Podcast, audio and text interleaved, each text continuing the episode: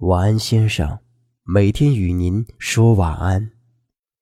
手机前的听众朋友，你们好，我是主播一凡，欢迎关注微信号“陈宗和先生”。愿我们的故事在星月下陪您渐入梦乡。今天分享的文章名为《一个未曾做过梦的人》，这是一篇童话，它看似离你很远，却又像发生在昨天。就如梦境一般。一个未曾做过梦的人，作者王乱七。我是一名普通的高中生，我最大的梦想是做一个梦。活了十七年，从来没有做过一个梦。每次听到别人讲自己做的梦，我都非常羡慕。上帝啊，让我做一个梦吧！哪怕是个噩梦呢，我时常这样祈祷。一天晚上，我的母亲问我今天怎么不开心。我说，在我的想象中，我想像一个正常人一样做一个梦。母亲说：“世事无常，早点睡觉。”挂了电话，我躺在宿舍翻来覆去，终于睡着了。再醒来时，发现自己的身子漂浮在空中，活动了一下手脚，心里出现了一个大胆的想法：我不是在做梦吧？用力掐了掐手臂，不疼，一点也不疼，真是做梦！我兴奋的不能自己，开始手舞足蹈起来。五分钟后，我消停了，因为这个梦实在是太简陋了，什么情节都没有，只是在空中飘着。真是个无聊的梦，我心想。就在这时，不远处突然出现了一扇门。不会游泳的我费力飘到门前，是教室，里面围了一圈人，一片嘈杂。我看不清他们的脸，但是凭身形可以判断出都是我们班的。扒开人群一看，咦，这不是我的舍友弟吗？怎么会梦到这家伙？真晦气。只见弟正揪着英语老师的领子在揍他，嘴里还念念有词：“你平时不是挺装逼吗？骂老子再骂呀，会几句鸟语了不起呀！”第二天一大早，弟就开始到处嚷嚷：“昨晚这个梦啊，真他娘的爽！英语老师那老小子被我一顿好揍。W，我跟你说，弟抓着我的胳膊，那逼正在上面讲课，我一把把他扯了下来。”弟的描述跟我前一天晚上看到的一模一样。原来那不是我的梦，我只是进了弟的梦境。虽然不会做梦，但是我可以进入别人的梦境。这个发现让我莫名有些兴奋。此后的日子，我的夜晚变得丰富起来。每当夜幕降临，我就悄悄穿梭在各种各样的梦里。这些梦或张狂，或凄凉，或荒诞，或惊悚，或唯美，或污秽。我变成了一个偷窥狂。有些时候，隐约觉得这样有些不道德，但我实在是战胜不了自己的好奇心。如果换成是你，拥有这样的能力，你能忍住不用吗？所谓日思所想，夜有所梦。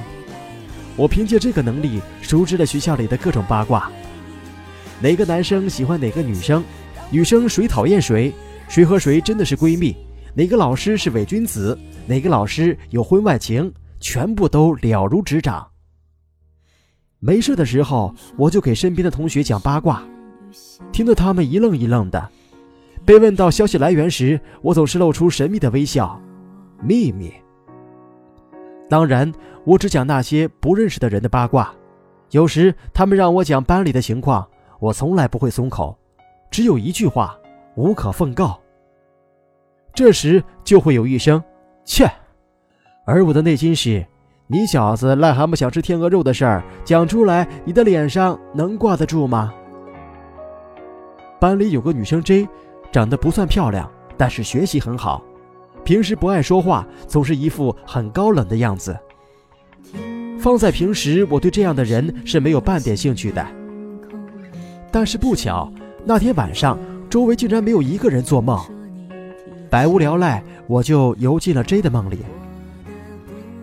梦里是一个柔和的傍晚，天边飘着火烧云，小河、草地、野花，河边是 J 和一个男生，男生手里捧着一束花，正在说些什么。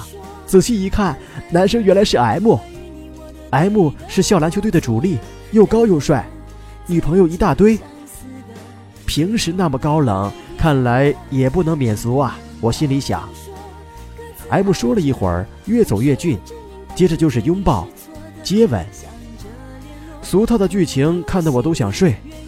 不对，刚醒了，正要转身离开时，只听见一声惊呼。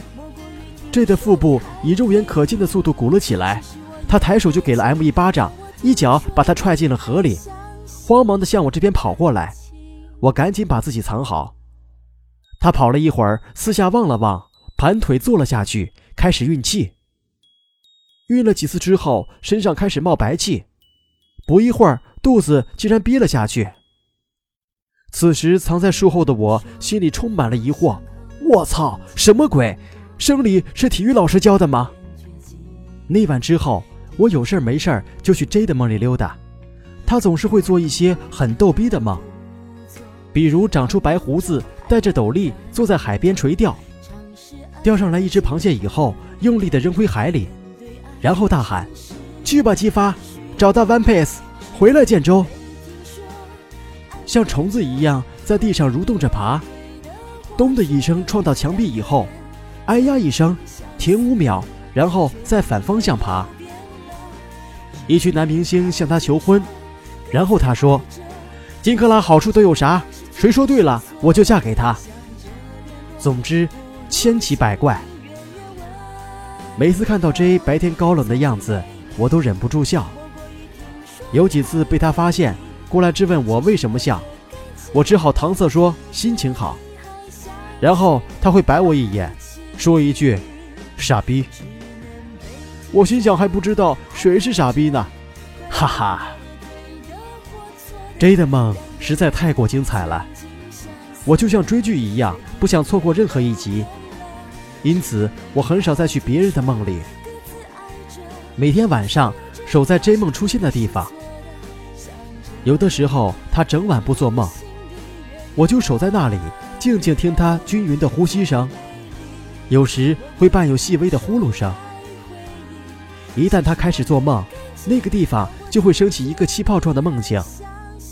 这时我就会悄悄进去，找个隐蔽的地方躲起来，看他做些什么。再后来这梦境的画风突然越来越美，美得让我忘记了他是一个逗逼。吸引我的不再是剧情，而是那些惊艳的背景：亚马逊雨林、撒哈拉大沙漠、桂林山水、乞力马扎罗山、尼加拉瓜大瀑布。每个地方我知道是在哪儿，但没有想到那个地方可以那样美，角度、光线、色彩、构图都刚刚好。我心里又一次充满了卧槽，这货的地理难道是美术老师教的？随着 J 的梦境越来越细致，我要隐蔽自己也越来越困难。有时要把自己埋进雪里，有时要潜在水中。有时要吊在悬崖上，在这个过程中，我逐渐锻炼成了一个隐蔽大师。不管什么样的环境，我都能找到藏身之处，没有人能找得出我。在现实中，J 骂了我几次傻逼之后，我们也开始有一搭没一搭的聊了起来。后来竟然慢慢变熟，也常常看着他笑，他有时也会对我笑，他笑起来比我好看。我发现 J 既不像看上去那么高冷，也不像梦里那么逗逼，她只是一个普通的女孩子。J 说她喜欢摄影，但是家里希望她学金融。我说你会成为一个很棒的摄影师。他说你怎么知道？我咽了下口水说猜的。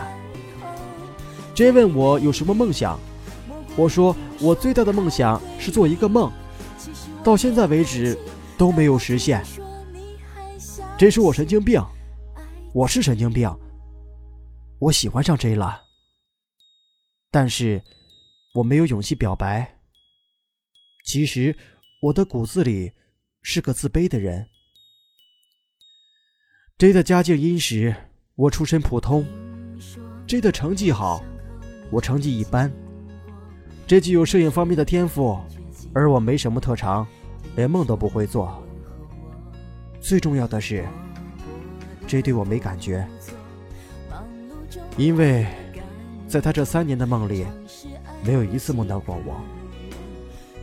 也有多年偷窥别人梦的经验，这样的情况，如果我去表白，成功率为零，会死得很惨。就做朋友吧，也挺好。我苦笑。有时候知道太多，反而不是一件好事。高考完之后，我去学校填报志愿。出来的路上碰到了 J，最后一次见面了吧？我尽量让自己看起来平静些，点头，微笑，擦肩而过。喂，我停住了脚步。你报了哪里？我心里突突的跳，但是强作镇定。北京的一所学校，怎么了？只把头偏到一边，下巴微微扬起。我这几年不知道抽了什么风，晚上老是梦到你个傻逼鬼鬼祟祟的跟着我，我怕以后看不到你会不习惯。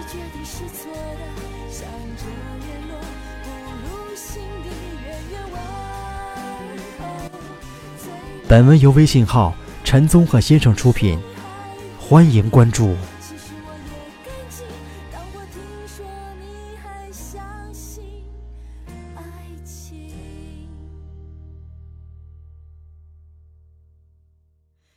听说我身边有新面孔，听说。